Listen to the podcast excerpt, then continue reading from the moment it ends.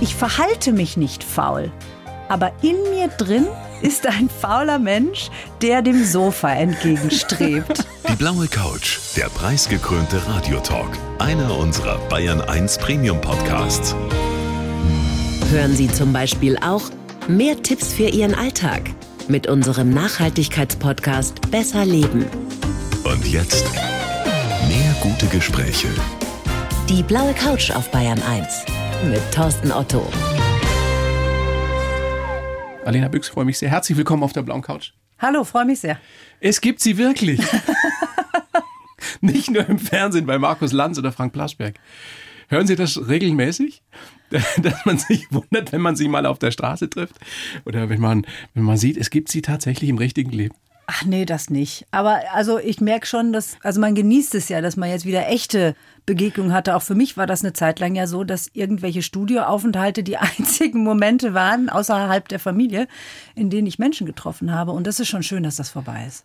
Gefühlt die meistgefragte Frau in der Pandemie. Nee, nee. Ah, Nein. War das nur Zufall, dass ich sie so häufig gesehen habe? Nein, nein, um Gottes Willen. Also ich will das nicht abstreiten, dass wir auch vom Ethikrat einfach natürlich wirklich nachgefragt waren. Wir haben uns halt sehr früh zur Pandemie und zu den Themen geäußert und hoffentlich ein bisschen hier und da Orientierung bieten können. Und das hat dann natürlich dazu geführt, dass man die ein oder andere öffentliche Geschichte gemacht hat, aber da gab es wirklich andere. Also das würde ich nie so stehen lassen. nie mit dem Vorurteil konfrontiert worden, die sitzt ja nur in Talkshows rum? Ja, ganz häufig. Und da habe ich eine super Antwort. Was sitzt du da im Fernsehen rum? Weil ich ja auch Wissenschaftlerin bin. Ich bin ja Professorin und ja. so. Und was hängst du denn da irgendwie in diesen Talkshows rum, die ich im Übrigen mal verteidigen möchte, die ich in vielen Fällen wirklich gut fand und hilfreich und ein wichtiges Forum, um einfach auch Dinge zu verhandeln. Aber natürlich ist das nicht das, wo man jetzt unbedingt die Professorin immer erwartet. Ich habe ein öffentliches Amt und es ist die gesetzliche Aufgabe des Ethikrates, nicht nur die Politik zu beraten, sondern sogar die erste Aufgabe ist, die öffentlichen Debatten zu ethischen Themen zu befördern und zu informieren. Und das bedeutet, wir sollen versuchen, so breites Publikum wie möglich zu finden. Und wer bin ich dann zu sagen, ich gehe nicht in die Talkshows, sondern ich mache irgendwie nur, was weiß ich, unsere eigenen öffentlichen Dinge. So viel Zeit muss sein. An der Stelle wirklich großes Kompliment, weil ich bin mir ganz sicher, dass es nicht nur mir so ging, sondern dass ganz viele eine Menge verstanden haben während der Pandemie, wenn sie ihnen zugehört haben. Also insofern vieles richtig gemacht. Im Mai 20 sind Sie Vorsitzende des Deutschen Ethikrats geworden, richtig? richtig? Wussten Sie da, was auf Sie zukommt? Das werde ich häufig gefragt. Und die Antwort ist ja und nein. Als Medizinethikerin, ich habe tatsächlich auch Public Health Ethik gemacht, also Ethik des öffentlichen Gesundheitswesens, total unsexy, auch in meinem eigenen Fach.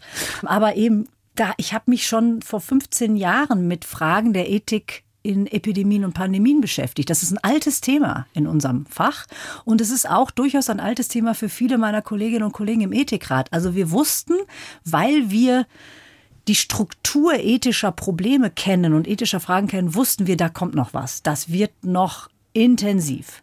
Aber was man nicht antizipieren kann, ist, wie lange sowas dauert, wie intensiv das wird, ganz genau welche Fragen. Man weiß auch nicht, wie, wie sich eine Gesellschaft sozusagen entwickelt. Das wusste ich nicht. Haben Sie nicht geahnt, wie sich unsere Gesellschaft zum Teil ja auseinanderdividieren lassen würde? Oder also, wie sie sich selber gespalten hat? Als Solidaritätsforscherin wusste ich oder habe ich mich sehr gefreut, dass sich bestätigt hat, was wir so aus Studien wissen, nämlich, dass es ein ganz enormes solidarisches Potenzial in der Gesellschaft gibt, was wir jetzt auch wieder sehen. Ähm, das hat mich sehr erfreut. Das hat sich also enorm bestätigt. Wir haben immer schon auch formuliert, das habe ich selbst als Wissenschaftlerin formuliert, wir im Ethikrat haben das gesagt, dieses solidarische Potenzial ist nicht unerschöpflich. Und es muss gehegt und gepflegt werden und es ist nicht endlos. Und genau das haben wir gesehen. Je länger das gedauert hat, je belastender das wurde, je verwirrender das alles wurde, desto belasteter waren wir als Gesellschaft und desto weniger war dieser ganz initiale, sehr starke Zusammenhalt da. Aber das kommt wieder. Das weiß ich auch aus der Solidaritätsforschung diese Wahrnehmung, und die kann man auch messen, dass der gesellschaftliche Zusammenhalt doch ein Stück weit gelitten hat und die Debatten so ein bisschen hitziger und gereizter geworden sind, der ist da, aber den werden wir auch wieder überwinden können. Nochmal zurück zu dieser Öffentlichkeit. Jetzt sind Sie äh, Professorin, Medizinprofessorin für die Ethik der Medizin. Mhm. Also eigentlich keine Frau, die jetzt großartig in der Öffentlichkeit steht.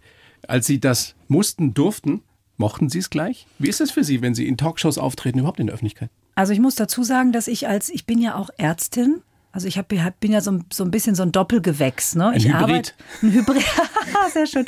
Ich bin ein Hybrid aus Ärztin und Geisteswissenschaftlerin. Und wenn Sie einmal ärztlich ausgebildet sind, also wirklich auch in der Klinik waren, ich habe keinen Facharzt, aber ich habe auch klinisch kurz gearbeitet und vor allem, ich bin sozusagen die ganze Ausbildung durchlaufen. Das kriegen sie nicht mehr weg. Die kriegen diesen Praxisbezug nicht mehr weg. Und deswegen war es mir immer wichtig, in meiner gesamten, auch wissenschaftlichen Arbeit, mich noch auf echte, reelle, praktische Fragen zu beziehen und die auch öffentlich zu kommunizieren. Das heißt, ich habe mich da so ein bisschen rangetastet. Ich habe auch schon vor der Pandemie war ich tatsächlich auch mal in einer Talkshow bei Herrn Skobel wow. zum Beispiel. In einer Wissenschaftstalkshow. Ja. Das war ganz toll. Oder, ähm, also mögen Sie es? Mir ist es wichtig. Also es ist, ist doch nicht schlimm, wenn man, wenn man dazu gibt, dass man ja, also, das gerne macht. Egal aus welcher also, Motivation sagen wir mal so. Es war schon sehr, sehr viel jetzt die letzten zwei Jahre und auch da bin ich an mein, die Grenzen meiner äh, Belastungsfähigkeit gekommen. Aber mir ist das wirklich wichtig und ich bemühe mich um diese öffentliche Kommunikation. Die hat auch ihre Schattenseiten. Aber ich glaube, das kann ich schon sagen. Als das dann begann, habe ich gesagt, das gehört jetzt zu meiner Rolle dazu. Und dann habe ich es auch sozusagen, wie die Engländer sagen, umarmt und wirklich mit Herz gemacht. Ich habe bei Ihnen auch immer das Gefühl gehabt, dass Sie versöhnen wollen und nicht spalten. Sie sind niemand, der mit dem Finger zeigt und sagt, Impfskeptiker, du bist des Teufels. Ja, das ist mir wahr und ist mir ein Anliegen. Also ich finde es schon sehr wichtig, dass man da immer die Differenzierung einzieht, dass man auch abholt. Es gab eine Zeit, in der es sehr verständlich war, dass die Menschen, die geimpft waren, gesagt haben, verdammt Tag nochmal, warum geht das jetzt immer noch weiter? Könnt ihr euch nicht endlich impfen? Und auch das abzuholen, diese sozusagen moralische Intuition, die das war, zu diskutieren, fand ich immer wichtig. Aber gleichzeitig zu sagen, das ist irgendwie dieser Block der Menschen, die sich nicht impfen, das ist so der eine Block. Ähm, und das ist alles böse. Um Himmels Willen, es gab und gibt so viele unterschiedliche Gründe. Und das sind ganz unterschiedliche Menschen, das sind unterschiedliche Situationen und Kontexte. Und das anzuerkennen, so ein bisschen nicht das Schwarz-Weiße in den Vordergrund zu stellen. Das war und ist mir wirklich ein großes Anliegen. Zitat Alena Büchs aus dem Vorgespräch. Am Rande der Überforderung, das ist mein Zuhause. Das habe ich gesagt. Haben Sie gesagt oh offenbar. Gott. Das ist nicht ganz falsch. Das stimmt. Ja, das ist, das ist tatsächlich so. Oh Gott, ich war flapsig in diesem Vorgespräch. Hm? Ja, Gott sei Dank. Wusste Sie ich, haben ja auch dass noch Sie eine das Familie verwenden. zu Hause. Ja, Sie haben es war schon ein bisschen. Drei, vier Jobs, kann man sagen. Ja, Mindestens. Ja, tatsächlich. Das ist nicht falsch, weil was viele gar nicht wissen, dass der Ethikrat ja nicht mein Job ist sondern ich habe die ganze Zeit einen Vollzeitjob. Das ist eben die Professur und die Institutsleitung an der TU München, äh, die ich mit einem tollen Team mache und äh, ein Team auch aufgebaut habe in der Pandemie. Wir haben uns unheimlich vergrößert in der Pandemie. Und der Ethikrat ist ein Ehrenamt, das halt oben drauf kommt und Expertenrat und solche Sachen sind auch alles Ehrenämter. Und deswegen habe ich das mit der Überforderung tatsächlich nicht nur spaßig gemeint. Es ist viel. Es war und ist viel. Wie oft sagt Ihre Familie, äh, jetzt ist es zu viel? Also sowas funktioniert ja überhaupt nur, wenn man das ganz intensiv in und mit der Familie bespricht. Das war mir, also das war, ist mir und meinem Mann immer ganz wichtig gewesen. Aber ihr habt ja auch noch Kinder, äh, genau, Jungs ich hab, ich vor hab, in der Pubertät. So, genau, ne? ich habe ich hab zwei Jungs zu Hause noch, mit denen auch immer alles besprochen wurde. Und wir sind ein Familienteam. Und ich habe auch ganz viele Dinge nicht gemacht ganz viele Sachen abgesagt. Also das hätte ja alles noch viel heftiger und ähm, ausführlicher und, und intensiver und öffentlicher werden können. Das habe ich selber ja auch ganz bewusst begrenzt. Also die Familie steht einfach immer an erster Stelle. Und wenn man merkt, jetzt machst du so viel, dass das die Familie negativ betrifft, dann ist Schicht. Was sagen die Jungs eigentlich, wenn sie die Mama im Fernsehen sehen? Die sehen die nicht im Fernsehen, weil wir sehr selten Fernsehen schauen. Wir haben eigentlich gar nicht so richtig einen Fernseher und ab und zu passiert das mal. Irgendwie ist das mal passiert. Da war ich ähm, ZDF-Logo, also diese Kindernachrichten ja. habe ich mal gemacht oder bei irgendwas poppt sich auf, so im kindlichen Kontext, was die gesehen haben. Was die eher gesehen haben, ist O-Töne vor der Tür. Dass also ein Team da war und irgendwie was aufgezeichnet hat. Und den Jungs ist das völlig egal. Das interessiert, die, das interessiert die überhaupt nicht. Die sehen das und sagen, ja, pff, macht Mama halt irgendwas. Mein Zehnjähriger hat mich neulich wieder gefragt, Papi, was machst du da? Radio? Süß, ja genau. Ja, ja, aber das ist cool. Ja, ja. Weil die sich nicht darüber definieren. Jetzt ja. wird ja alles gut, Frau Büchs. Am Samstag fällt die Maskenpflicht in den meisten öffentlichen Räumen und die 2G- und die 3G-Regel, die werden bei Kultur- und Sportveranstaltungen ja auch komplett aufgehoben. Wird alles gut? Wie das, finden Sie das? Boah, das ist, es ist wackelig. Also ich, ich habe jetzt gerade wieder meine wirklich sehr geschätzte Kollegin auch an der TU, die Ulla Protzer, unsere Virologin gehört, die, die das, findet das ja nicht so gut. Die sagt, es ist ein schwerer Fehler. Also ich habe die Maske, gerade jetzt bei Omikron weiß man, dass die Maske wirklich unheimlich effektiv ist, weil sich das sehr viel stärker so im Mund-Nasen-Raum abspielt. Und das ist eben, das hat man auch bei diesen ganzen Debatten darum, welche Maßnahmen sind denn jetzt eigentlich angemessen, also verhältnismäßig, immer wieder betont, die Maske ist jetzt, die ist zwar nervig, aber sie ist jetzt ja nun kein so tiefer Eingriff in unsere Grundrechte. Und ich finde das sehr richtig, dass man sowas wie Zugangsbeschränkungen man muss sowieso alle Maßnahmen immer wieder kritisch anschauen. Die müssen immer wieder neu begründet werden. Und wenn die Begründung nicht mehr da ist, müssen sie aufgehoben werden. Das ist ja richtig. Aber bei der Maske, bei der Situation, die wir haben, es ist nicht so, dass es in den Krankenhäusern ganz entspannt wäre. Und wir haben einfach doch auch noch viele erkrankte Menschen, die ausfallen. Und wir haben Gott sei Dank mit Omikron nicht mehr so viele Menschen auf der Intensivstation und mit den ganz schlimmen Verläufen. Aber ich glaube, das kommt ein bisschen zu früh. Bis zur nächsten Variante. Dann denken wir wieder neu drüber nach. Das ist ja auch so, man hat so das Gefühl, das ist jetzt komplett aus den Köpfen raus. Omikron ist in den meisten Fällen nicht so dramatisch. Aber was ist, wenn die nächste Variante kommt? Fangen wir dann wieder von vorne an.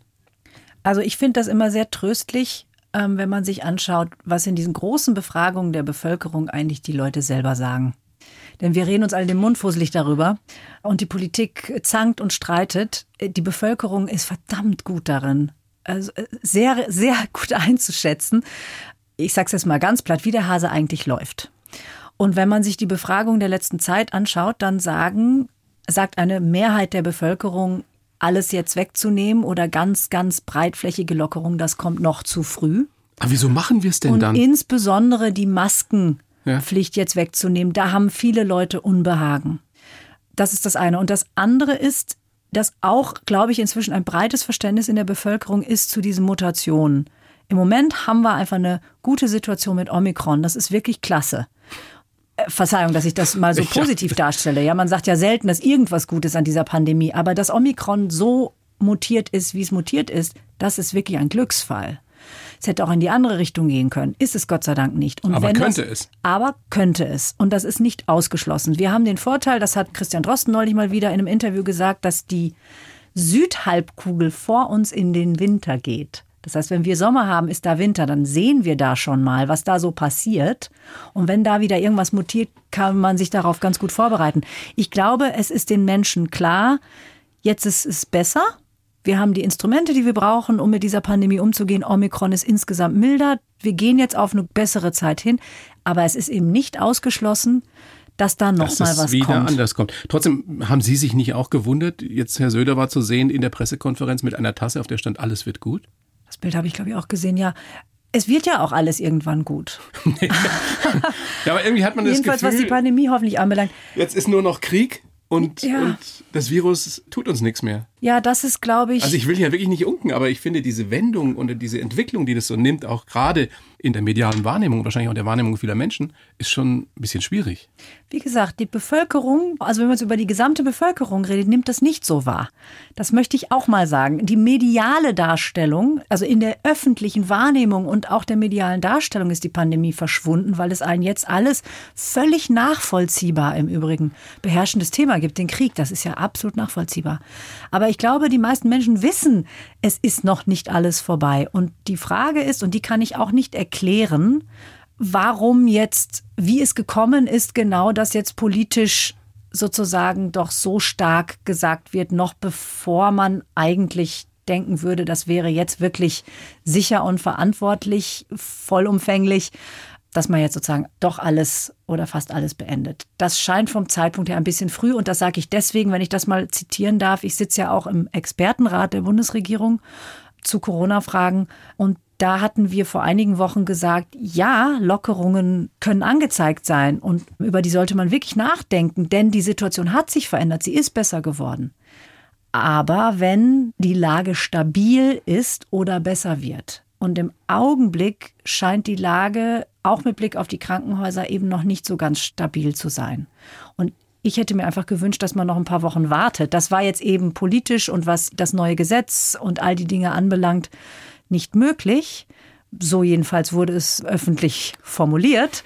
Und mehr weiß ich dazu auch nicht.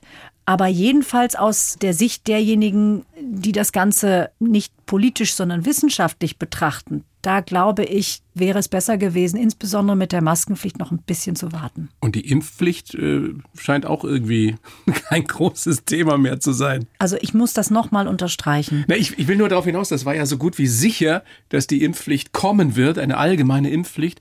Und jetzt wird kaum mehr darüber geredet oder schätze ich das falsch ein? Äh, das ist schon noch ein Thema, was ich so mitbekomme. Es gab jetzt ja auch da im Bundestag nochmal einen großen Ausschuss, der sich damit beschäftigt hat. Aber es ist in der Tat so.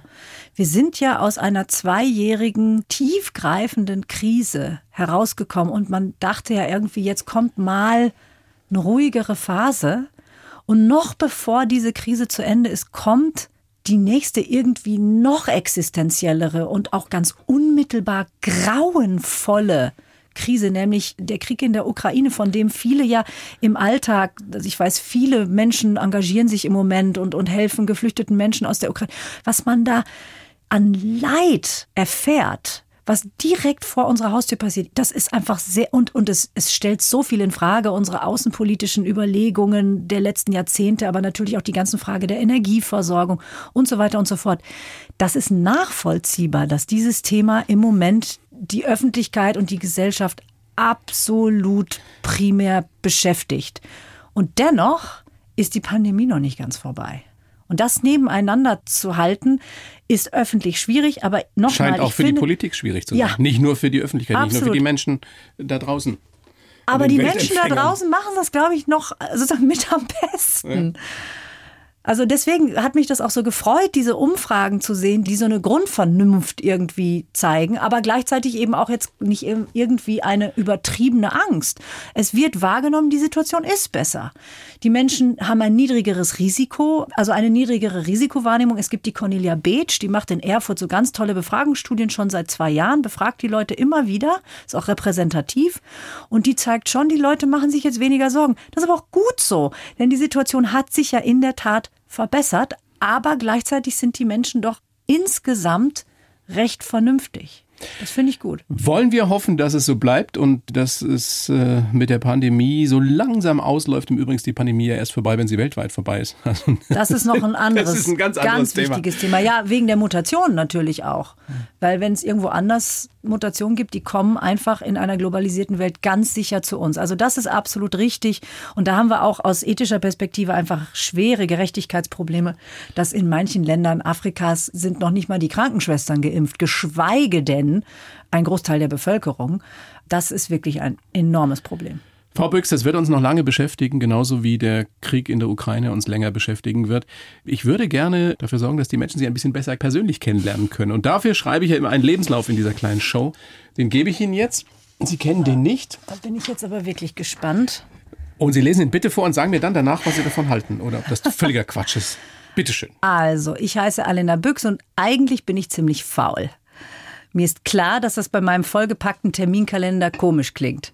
Als vielseitig interessierte Wissenschaftlerin, Vorsitzende des Deutschen Ethikrats und Mutter von zwei Söhnen bewege ich mich auch oft am Rande der Überforderung.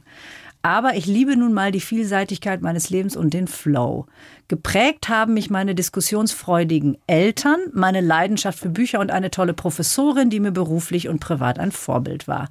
Dass nicht immer alles perfekt sein muss, habe ich in England gelernt.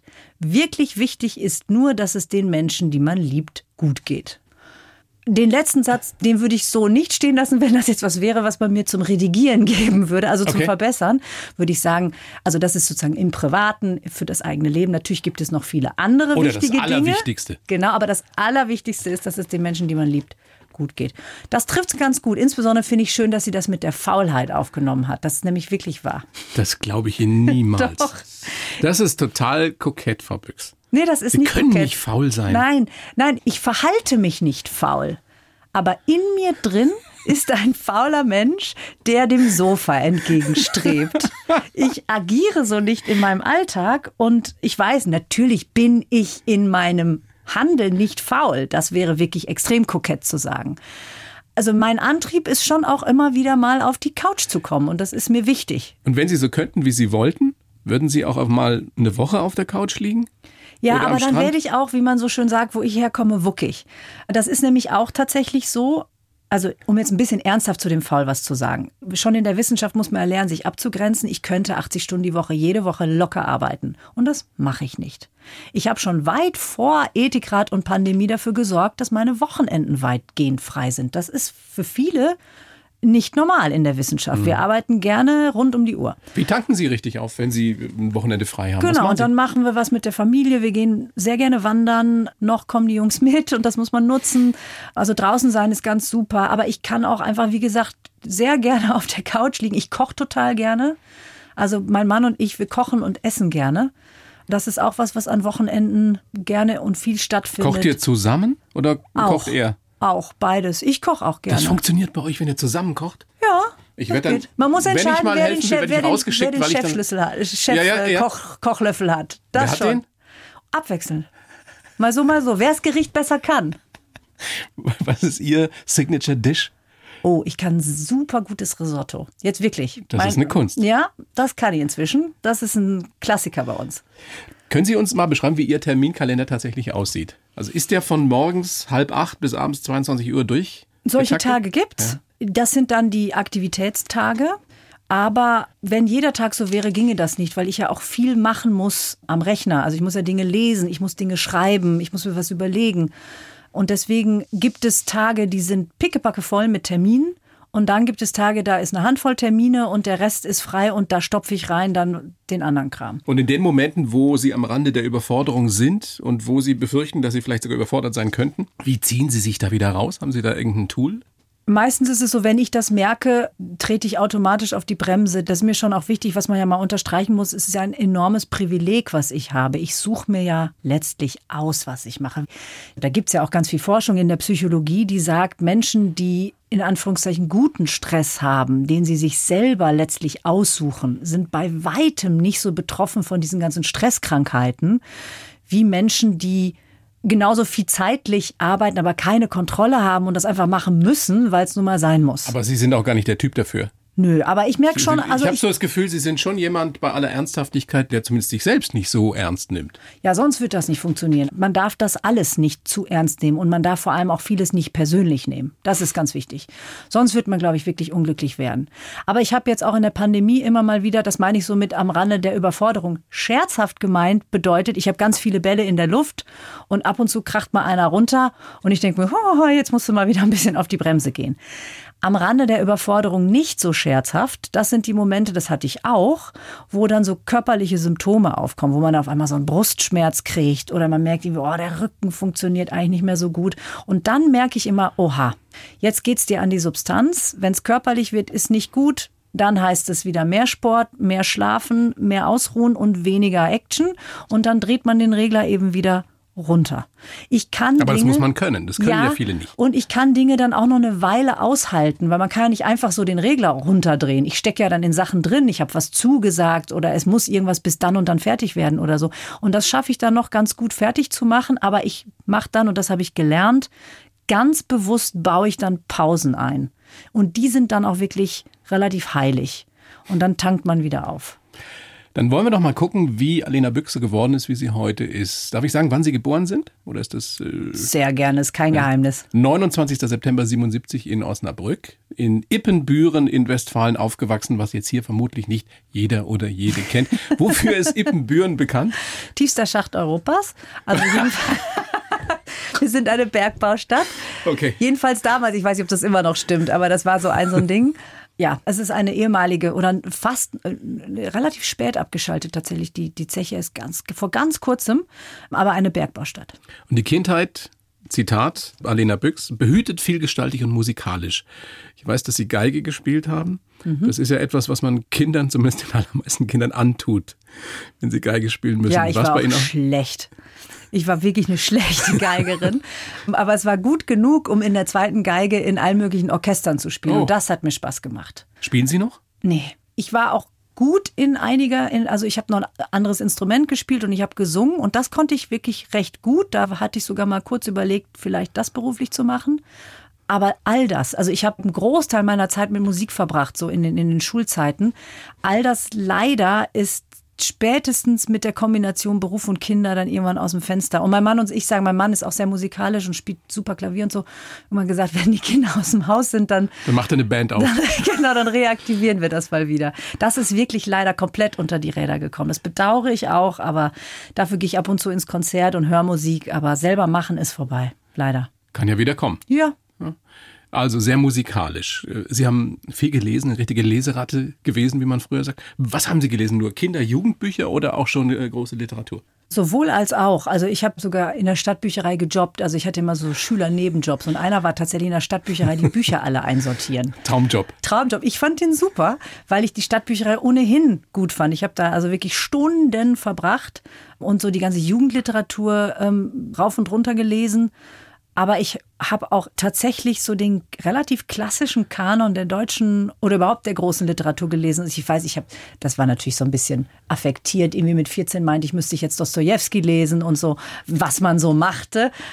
ähm, ja, das war ein bisschen, bisschen peinlich. Nein, überhaupt Hat man nicht nicht alles so wirklich verstanden. Aber ich habe tatsächlich nie irgendwie Scheu gehabt. Das stand bei uns auch alles zu Hause rum.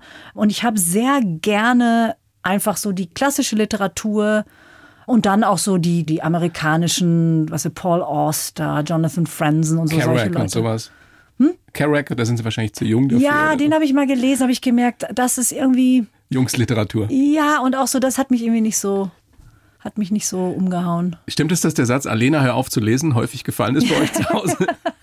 Darüber machen wir heute noch Witze in der Familie. Ja, meine Schwester wurde immer geschickt, um zu sagen, Alena, hör auf zu lesen.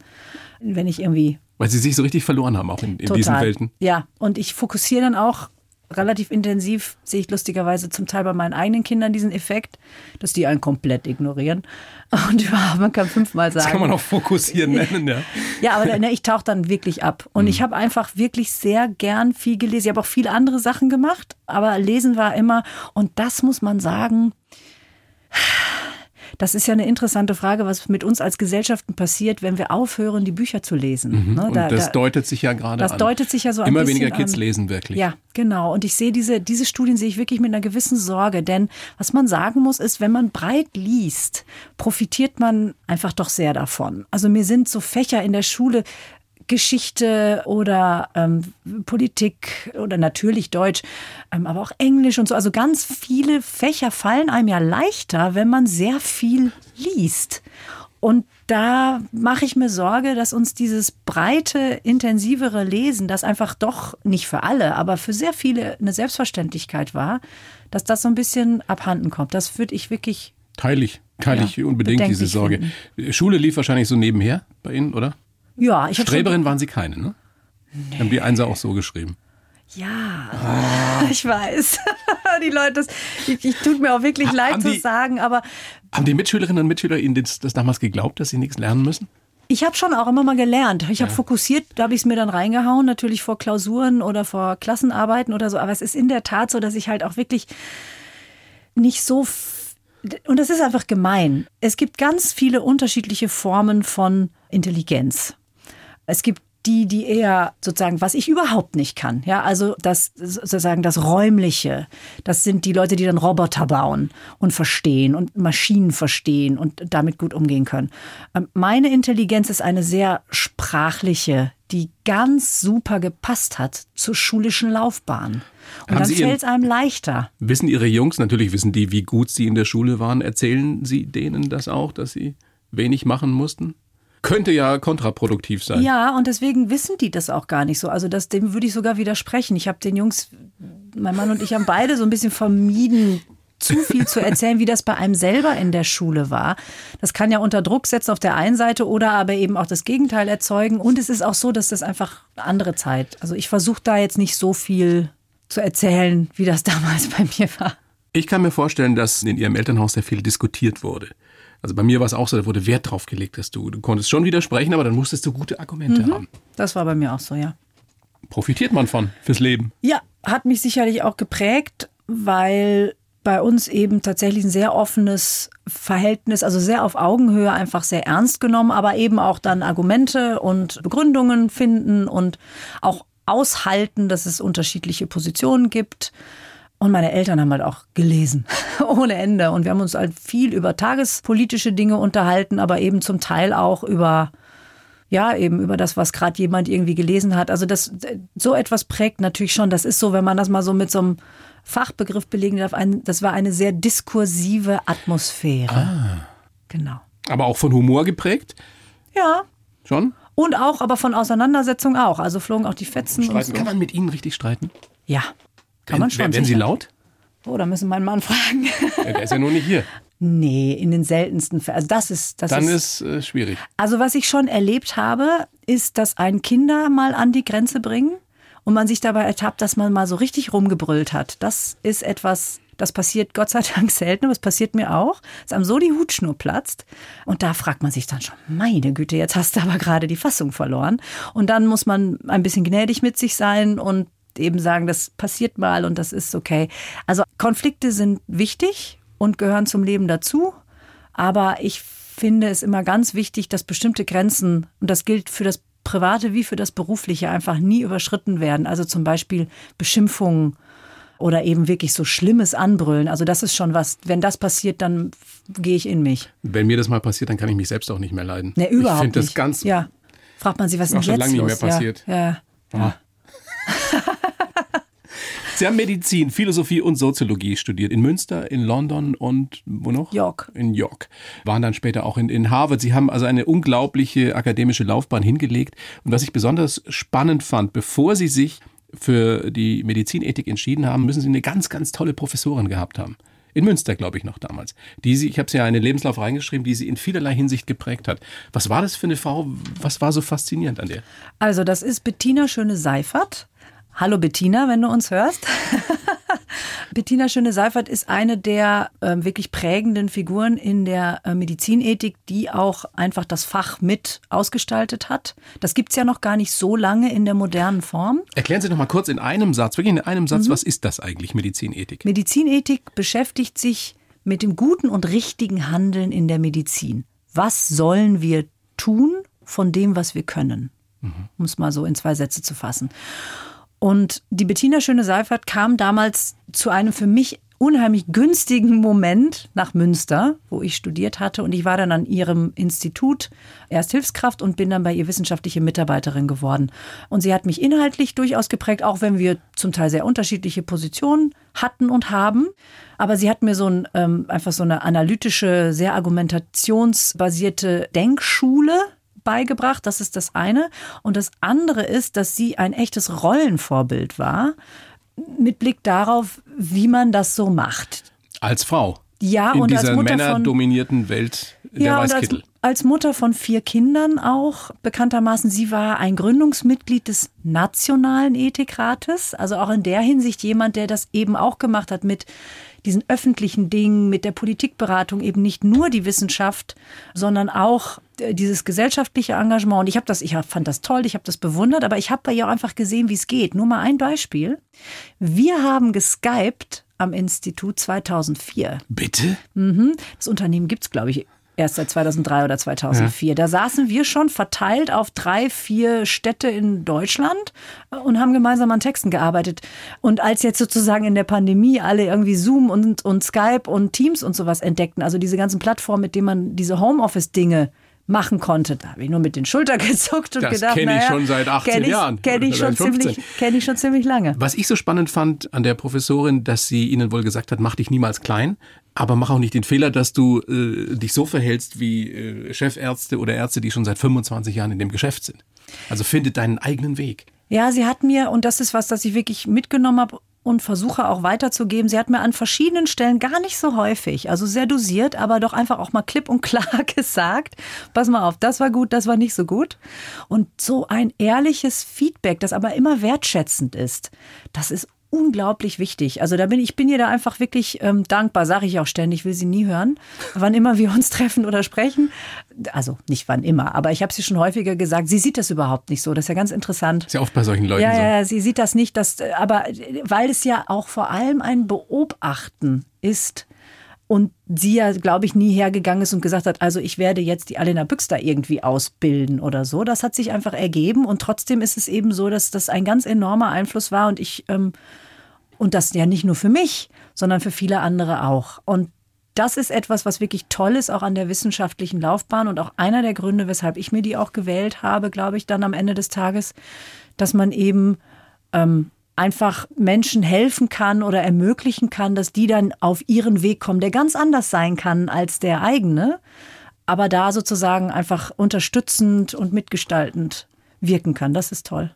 Sie haben dann später ein paar Jahre in London gelebt und gearbeitet. Da sind auch eure beiden Söhne geboren. Mhm. Warum haben Sie da gelernt, dass nicht alles perfekt sein muss? Warum gerade in London, wo es so teuer ist? Ja, das auch das ist, London ist die Phase, in der eben die Kinder geboren wurden und trotzdem die beruflichen Dinge sowohl bei mir als auch bei meinem Mann gerade so richtig Fahrt aufnahmen, sehr intensive Zeiten. Und die Briten haben dieses Konzept, was das Elternsein anbelangt, das ist das Good Enough. It's good enough. It's good enough. Also sie haben nicht unseren Perfektionismus. Genau, und Helikoptereltern gibt es da nicht so viele. Gibt's auch natürlich, aber es gibt eben explizit diesen Mach dir nicht so einen Stress. Ansatz. Der ist sehr weit verbreitet.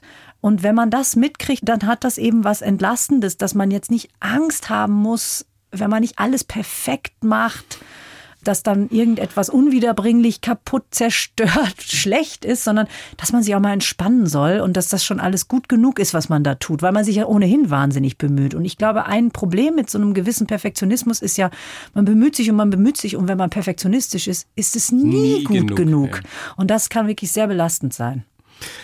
Motto, trau dich und ergreife Möglichkeiten, die sich bieten, also das klassische Carpe Diem. Ja. Sind Sie da gut drin zu sehen, da ist eine Chance und trauen Sie sich dann auch immer? Also es hat einfach in meinem Leben zwei, dreimal solche Momente gegeben, wo ich einfach zugegriffen habe und im Nachhinein gemerkt habe, wenn ich da nicht zugegriffen hätte, dann wäre ich zum Beispiel nie nach Harvard gegangen. Oder wenn ich mir bestimmte Dinge nicht zugetraut hätte, dann wäre mein Weg ein ganz anderer gewesen.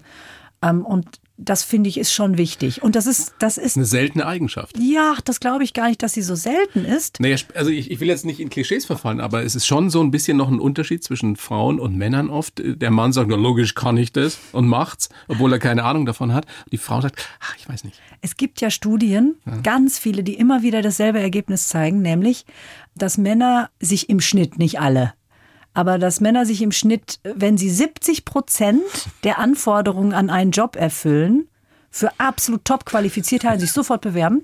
Und Frauen, selbst wenn sie 110 Prozent erfüllen, immer noch zurückhaltend sind. Also das ist empirisch tatsächlich belegt. Das aber so sich, sind sie nicht. Das kann sich in der jüngeren Generation jetzt vielleicht ändern, aber in meiner Generation ist das vielleicht tatsächlich noch so.